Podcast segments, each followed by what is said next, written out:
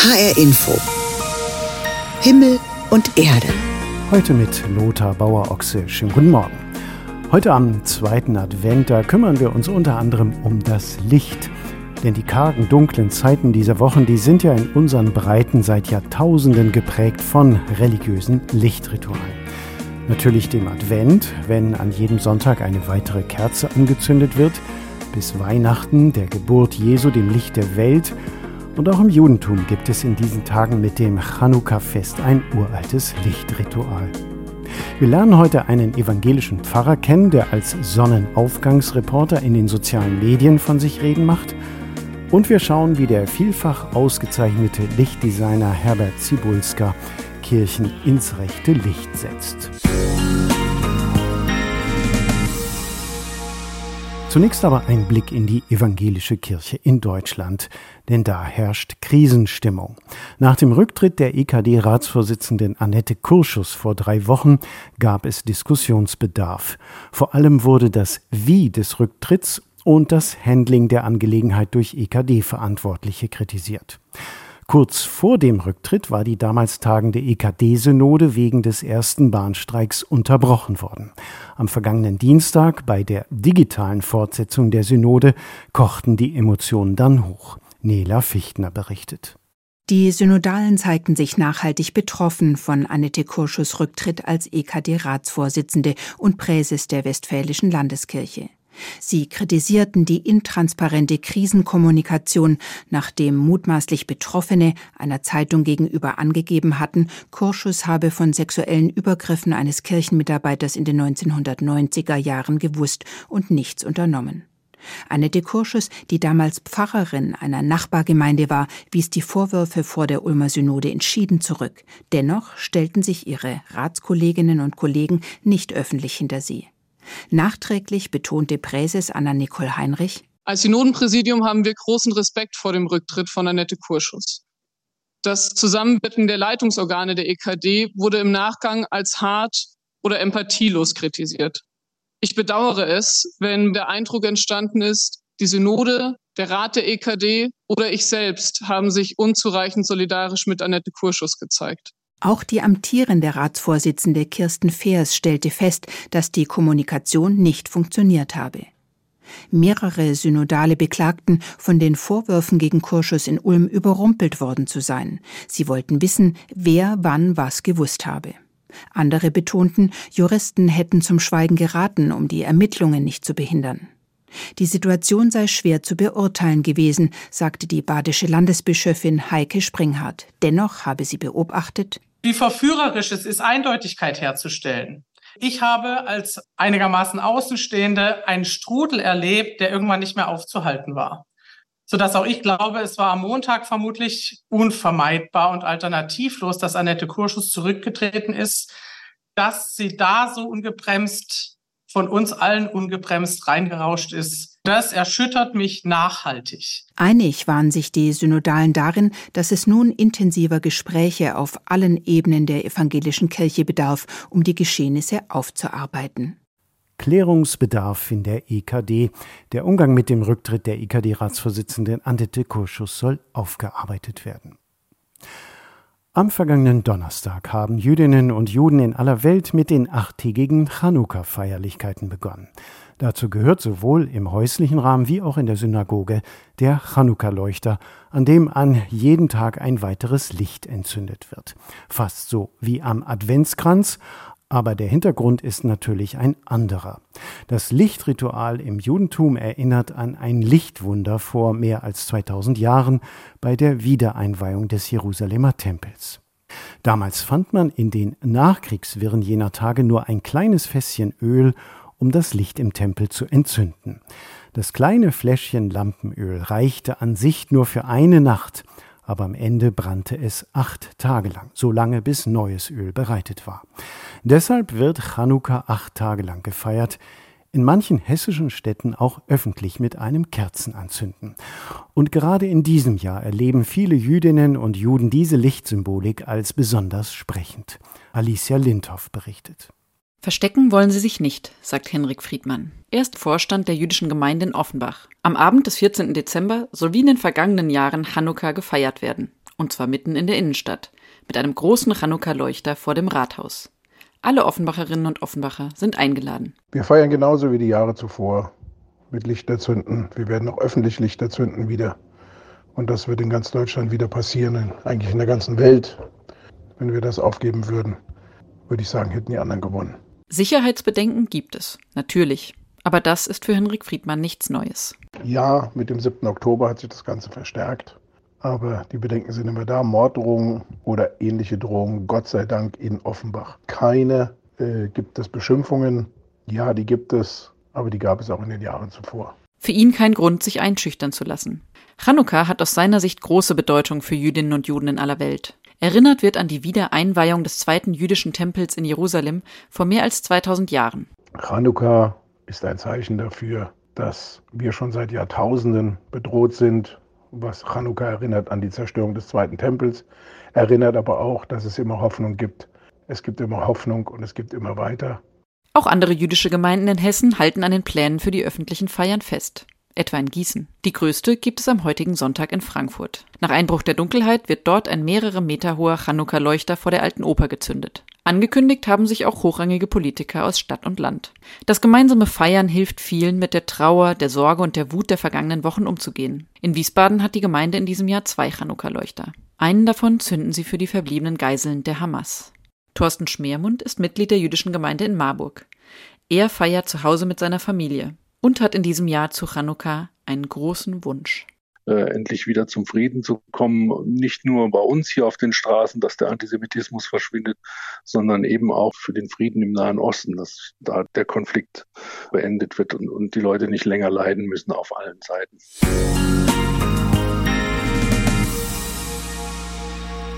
Die dunkle Jahreszeit ist ja nicht zufällig eine Zeit des aufmerksamen Umgangs mit dem Licht. Der Advent und auch Chanukka feiern das kostbare Licht, das immer von der Dunkelheit bedroht ist. Licht ist Leben und so sind alle Lichtrituale auch Erinnerungen an die Kostbarkeit des Lebens oder auch an den Sieg des Lebens über die Dunkelheit, wenn man an die großen Osterfeuer im Frühjahr denkt. Einen eigenen, sehr existenziellen Zugang zum Licht hat Martin Vorländer entdeckt. Er ist evangelischer Pfarrer und nennt sich selbst Sonnenaufgangsreporter. Denn für seine zahlreichen Follower in den sozialen Netzwerken, bei Instagram, Facebook oder YouTube, steht er selbst jetzt im kalten Winter früh morgens auf, nimmt seinen Hund an die Leine und bringt den Sonnenaufgang per Video ins Haus, immer verbunden mit einem Gruß und einem kleinen Lied oder Gedicht. Mein Kollege Klaus Hofmeister hat ihn gefragt, warum er das macht und wie er dazu gekommen ist. Also das kam dazu am Beginn des ersten Lockdown. Das war der 23. März 2020, ein Montag. Und ich hatte schlecht geschlafen, denn wie viele hat mich die Situation bedrückt und war früh draußen mit meiner Hundedame. Und in diesem Moment ging die Sonne auf. Und das hat mir Aufwärtskraft gegeben in dieser Situation. Und mir fielen viele Bibelworte ein oder auch Lieder als Pfarrer, die von der Sonne handeln und von dem Sonnenaufgang. Und genau, da kam mir das in den Kopf und dann habe ich spontan den Sonnenaufgang aufgenommen, mit einem Liedvers verbunden und gepostet. Und sofort haben viele darauf reagiert. Und dann haben sie gedacht, das könnte ich eigentlich nochmal machen. Ja. und sind am nächsten Morgen gleich wieder los, oder wie war das? Ja. Inzwischen sind es ja hunderte Mal, also ich weiß nicht, wie, wie viele hundert Videos sie gepostet haben. Ich habe es jetzt auch nicht gezählt. Ich habe es wirklich eineinhalb Jahre lang nicht ganz, also ich habe ja auch Urlaub gemacht, aber doch ziemlich jeden Morgen gemacht. Also, also weit über 400 oder so. Weit, ja, ja. genau. Mhm. Ja, und das verschiebt sich ja auch, wie man dann feststellt. Also der Sonnenaufgang. Der Sonnenaufgang. Also ich lebte dann mit der Sonne und es war dann irgendwann doch irgendwie 5.15 Uhr, dass sie aufgeht. Sprich, ich musste irgendwie um 4.30 Uhr aufstehen, um einigermaßen videopräsentabel zu sein. Aber das hat mir wirklich durchgeholfen durch diese Zeit, weil es hat mir so einen Rhythmus gegeben, auch irgendwie morgendlich so ein Ziel. Und ja, der Sonnenaufgang hatte sehr viel Kraft, die mhm ich in dieser Lockdown-Ausnahmesituation, durch die wir alle hindurch sind, gebraucht habe. Sie haben eben gesagt, also die Sonne ging auf an diesem ersten mhm. Tag des Lockdowns und hat Sie irgendwie getroffen, innerlich getroffen. Was war das, was Sie getroffen hat? Was bedeutet der Sonnenaufgang für Sie? Die Welt, die Erde dreht sich weiter. Das war das erste Gefühl. Also es war für mich einfach eine Situation, die ich so noch nicht erlebt hatte, dass das ganze Land runtergefahren wird und ähm, dass wir so von einem Virus bedroht sind. Und da war es so dieses Zeichen, und die Sonne geht doch auf. Also jetzt, es ist alles ernst genug, aber es gibt einen darüber hinaus. Und ich hatte dann einen Liedvers von Paul Gerhardt im Kopf und im Ohr. Die güldene Sonne voll Freud und Wonne bringt unseren Grenzen mit ihrem Glänzen ein herzerquickendes, liebliches Licht. Und das war für mich in dem Moment so. Ich war an einer Grenze, irgendwie weltweit waren wir an einer Grenze und trotzdem scheint die Sonne mit ihrem Licht darauf und lässt mhm. etwas glänzen. Und für mich war es in dem Moment herzerquickend. Mhm. Das heißt, Sie haben den Sonnenaufgang an der Stelle auch entdeckt, so richtig erst, oder?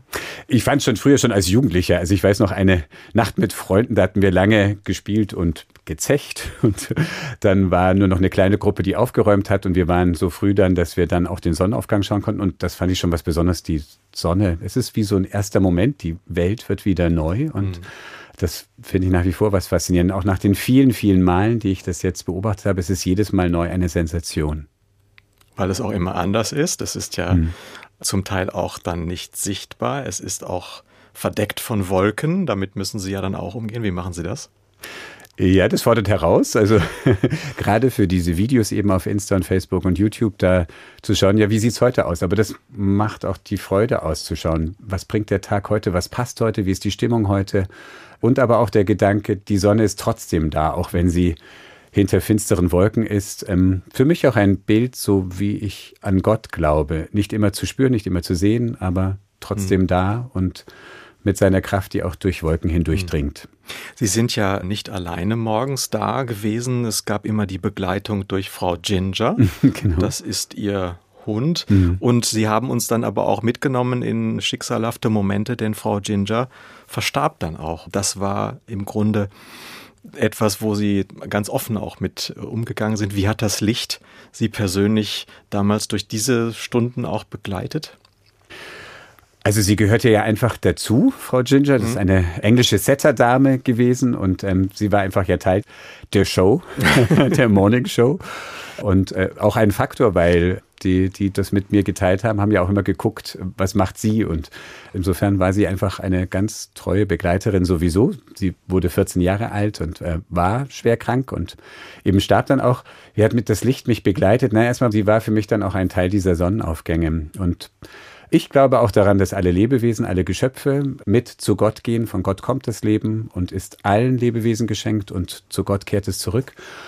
Und ein Bild für dieses Zurückkehren, für alles Leben auf der Erde ist für mich ins Licht gehen. Also das ist so meine Hoffnung über den Tod hinaus. Dass, ich kann es nicht näher beschreiben, wie das sein wird, aber so in Gottes Licht eintauchen. Mhm. Und das war für mich dann auch so dieser erste Sonnenaufgang am Tag, nachdem sie gestorben war, bin ich eben dann alleine raus, habe mich unter einen Baum gesetzt, mit dem ich auch mit ihr oft war und schaute den Sonnenaufgang und musste den Leuten, die ja auch viel uns gefolgt sind, einfach sagen, sie ist tot. Mhm. Aber verbunden noch über das Licht dann doch mit all dem. Mhm. So meine Hoffnung, mein Gedanke mhm. von allem Leben, das nicht verloren geht. Mhm. Da wollte ich nochmal genau nachfragen, Martin Vorländer. Sie sind ja Theologe, evangelischer Theologe. Was sieht denn so der christliche Theologe, wenn er morgens die Sonne aufsteigen sieht? Wir haben schon einiges angedeutet. Was Schöp ist es im engeren Sinne? Schöpfung am mhm. Werk. Also ja. Gott, der unablässlich die Welt schöpft, also nicht nur irgendwann vor Urzeiten sie ins Leben gerufen hat, sondern das fortwährend tut. Und für mich ist so dieser Sonnenaufgang so dieser Punkt, ah, hier strömt jetzt Licht in die Welt. Natürlich ist Gott genauso in der Nacht am Werke, nach meinem Glauben, aber das ist so ein Moment, so die Welt noch ganz frisch, ganz neu. Vielleicht ein bisschen wie bei Kate Stevens Morning Has Broken, also so lag auf erstem Gras, erster Tau und darin spiegeln sich die Sonnenstrahlen. So ein Moment von Schöpfung zu mhm. spüren ist das für mich. Die schöne, scheue Schöpferstunde. Ja, das scheue Reh, das mit großem Sprunge seinen Weg durch die Felder macht. Mhm. Mhm. Ist ja auch immer dann. Also um die Uhrzeit sind ja viel mehr Hasen, Füchse und Rehe unterwegs. Mhm. Licht taucht in der Bibel ja immer wieder mhm. prominent auf. Als Schöpfung Gottes, Sie haben es eben erwähnt. Es werde Licht. Andererseits wird die Sonne selbst, wie auch der Mond, dann aber auch ganz nüchtern so als die große und die kleine Lampe bezeichnet im ersten Buch der Bibel, hat die Bibel dann doch letztlich ein funktionalistisches Verhältnis zu den Quellen des Lichts, zu Sonne und Mond?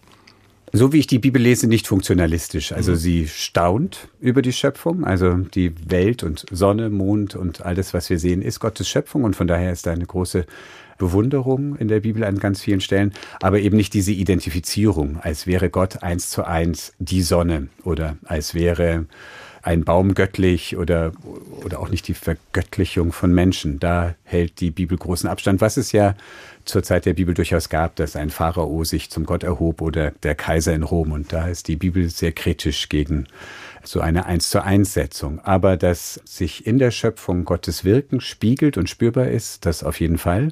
Und mh, mm, dass das Licht von daher eine besondere Rolle spielt, weil einfach schon früh die Erfahrung war, ohne Licht kein Leben, wie Blumen sich öffnen, sobald Sonnenstrahlen sind oder auch Sonnenblumen, das finde ich auch immer faszinierend, die drehen sich ja nach der Sonne, auch wenn die Sonne nicht da ist. Also das finde ich ist auch eine Lebenskunst. Mhm. Mhm. Also zu wissen, da ist die Lichtquelle, auch wenn wir sie jetzt gerade nicht sehen. Also diese Beobachtung, die dazu führt, ja, da spüren wir Gottes Wirken. Mhm. In der Bibel heißt es ja über Jesus Christus, Christus das Licht. Mhm. Spielt das für Ihre Spiritualität eine Rolle? Ja, ich stelle mir das schon ein bisschen auch. Also ein Bild für mich für die Trinität, also die Dreieinigkeit Gottes, die im Christentum Glaubensinhalt ist, sich vorzustellen, Gott ist das Licht, also vom Gott geht das Licht aus und Christus ist wie ein Lichtstrahl auf die Erde gekommen und die heilige Geistkraft Gottes ist dann das, was wir spüren an Wärme im Gesicht, wenn Sonnenstrahlen uns berühren. Mhm. Als Sonnenaufgangsreporter beenden Sie Ihre morgendlichen kleinen Videos dann immer auch damit, hier kommt der Sonnenaufgang. Hier kommt die Sonne für euch. Hier kommt die Sonne für euch. Nicht nur der Sonnenaufgang, ja. sondern hier kommt die Sonne dann tatsächlich für euch. Damit teilen Sie ja im Grunde das Licht mit Menschen. Jetzt gehen wir mal von dieser Videosituation auf unser normales Leben. Wie können Menschen das Licht mit anderen Menschen teilen? Ich finde aufmerksam sein für die Menschen, mit denen ich zu tun habe, denen ich begegne, das, ich finde Aufmerksamkeit ist schon, wenn jemand Aufmerksamkeit, mir seine Aufmerksamkeit schenkt, dann ist das wie Sonnenstrahlen, die mich treffen. Hm. Damit fängt es schon an. Und darüber hinaus gibt es natürlich viele Möglichkeiten, meine Zeit, meine Möglichkeiten anderen zu widmen, die sie brauchen. Hm. Und dass das ja dann vor allem auch ein wechselseitiger Effekt ist, dass wenn man andere zum Strahlen bringt, selber das auch wieder einen Reflex auf einen selbst hat, auf mich selbst hat. Jeden Morgen neue Hoffnung, wenn das Licht kommt. Das war ein Gespräch mit Pfarrer Martin Vorländer, der in den sozialen Medien als Sonnenaufgangsreporter viele Follower hat. Hauptberuflich ist er evangelischer Rundfunkbeauftragter beim Deutschlandradio und der Deutschen Welle. Der Advent ist die Zeit der Rituale rund um das Licht, das sich in dieser Zeit so rar macht. Es werde Licht, so heißt es bei der Schöpfung der Welt auf den ersten Seiten der Bibel, schöpferisch mit Licht umgehen. Das ist auch die Leidenschaft von dem Frankfurter Lichtkünstler Herbert Zibulska. Er setzt Bühnenplätze und Architektur weltweit ins rechte Licht vom Al-Aman Hospital in Kuwait bis zum Air Rail Center am Flughafen in Frankfurt. Und er hat neben zahllosen anderen Preisen in diesem Jahr erneut den Deutschen Lichtdesignpreis bekommen, und zwar für die Lichtgestaltung der katholischen Frauenfriedenskirche in Frankfurt. Meine Kollegin Daniela Baumeister hat ihn gefragt, was denn eigentlich die größte Kunst des Lichtkünstlers ist. Ja, die größte Kunst besteht, glaube ich, darin, das Geheimnis des Raumes zu bewahren. Man kann einen Raum so hell machen, dass er jedes Geheimnis verliert. Man kann ihn zu düster machen, dass man das Gefühl hat, ich fühle mich hier unwohl und die richtige Dosierung. Das ist so das, was wir machen. Gibt dann der Raum vor, wie diese Dosierung stattfinden muss? Ja, da hören wir auch ganz genau hin. Also wenn ich mich auf eine Lichtgestaltung einlasse, dann bin ich gerne mehrmals alleine in dem Raum und versuche einfach mal zu verstehen, wie der denn ist. Und ganz altmodisch zeichne ich ihn auch nach. Das heißt, wenn ich mit Bleistift skizziere, das ist nur für mich, damit ich die Proportionen verstehe, damit ich weiß, gibt es vorne, was ist denn hinten, wie sind die Seiten, wie ist die Höhe, wie erlebe ich mich in dem Raum. Und das ist wie so eine grammatische Übung, die am Anfang der Lichtgestaltung steht. Und das ist vermutlich dann auch anders, ob es eine Kirche ist oder ob es jetzt ein Flughafengebäude ist oder so.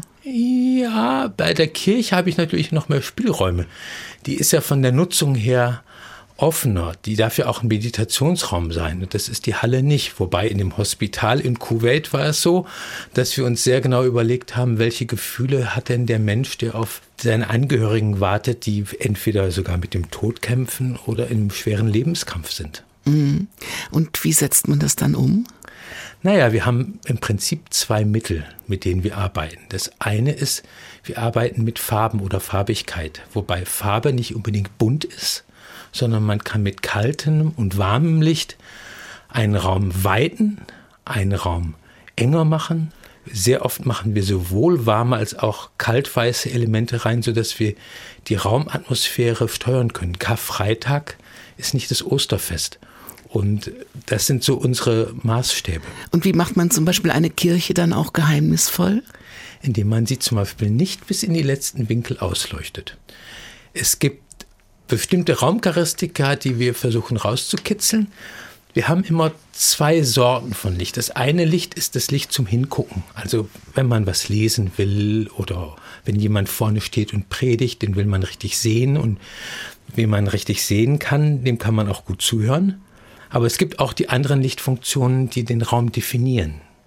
Die zum Beispiel mit einem kleinen Licht die Höhe definieren oder mit einem kleinen Licht die Weite definieren. Und deshalb gehört zu jeder Rauminszenierung im Kirchenraum, die wir machen, auch immer die Meditation.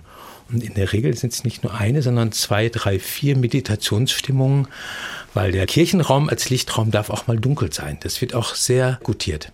Hat sich eigentlich unser Lichtbedürfnis bzw. unser Lichtempfinden verändert? Brauchen wir heute mehr Licht als früher, beziehungsweise brauchen Sie anderes Licht in Ihrer Kunst als früher? Ja, sehr deutlich. Also wenn man sich jetzt nun mal klar macht, dass die meisten Menschen einen Großteil der Welt übers Display sehen und nicht mehr übers Auge. Das Display ist eigentlich immer gleich hell dann ist die Anforderung an Helligkeit oder Klarheit relativ groß. Aber diese klaren Bilder, die wir auf dem Display haben, die erzählen sich in einem Raum anders. Also das fotografierte Bild eines Raumes ist anders als die Lichtgestaltung. Und was wir merken, ist, dass das Bedürfnis nach mehr Licht deutlich größer geworden ist. Und bei Frauenfrieden gab es zum Beispiel eine Quelle aus den 1930er Jahren, wo ein Ingenieur aus Leipzig nachgelesen hat, 30 Lux war damals die Beleuchtung in den Bänken und das war damals eine große Helligkeit. Er hat das beschrieben als sehr komfortabel zum Lesen. Wenn wir das heute so machen würden, würde man uns nachsagen, das ist ein Planungsfehler. Das muss mindestens das Doppelte sein. Was ist Ihre Leidenschaft beim Licht, die größte? Die größte Leidenschaft ist die Verwandelbarkeit des Raumes. Was ich sehr gerne mache, sind so Inszenierungen, wo Licht und Raum sich einfach begegnen, oft mit einem musikalischen Hintergrund, sodass der Raum sich erzählt über eine Lichtgestaltung. Und da projiziere ich nicht rein irgendwelche Bilder, sondern versuche mit Scheinwerfern bestimmte Raumeigenschaften rauszukitzeln. Dem Raum das Geheimnis lassen. Der Lichtdesigner Herbert Zibulska setzt Kirchen ins rechte Licht.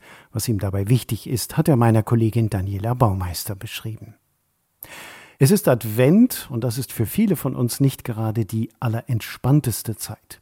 Die Vorbereitungen für das Fest halten uns in Atem, aber vielleicht finden wir trotzdem zwischendurch mal Zeit, um ein wenig träumend, meditierend in den Schein einer Adventskerze zu blicken und so das Licht ganz bewusst einmal nur für uns leuchten zu lassen.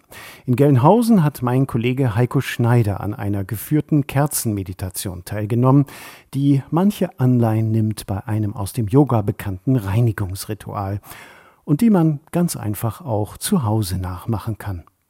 Ein kleiner Raum, drei mal drei Meter. Es ist ruhig. Und es ist dunkel. Die einzige Lichtquelle ist die Flamme einer Kerze. Sie steht auf einem kleinen Tisch. Mit einer Armlänge Abstand sitzen davor Meditationslehrerin Heike Barke und ihr Schüler Thomas Jakob. Sie sitzen so, dass die Flamme der Kerze auf Augenhöhe ist. Die Augen sind aber geschlossen. Zunächst geht es darum, sich auf eine ruhige Atmung zu konzentrieren.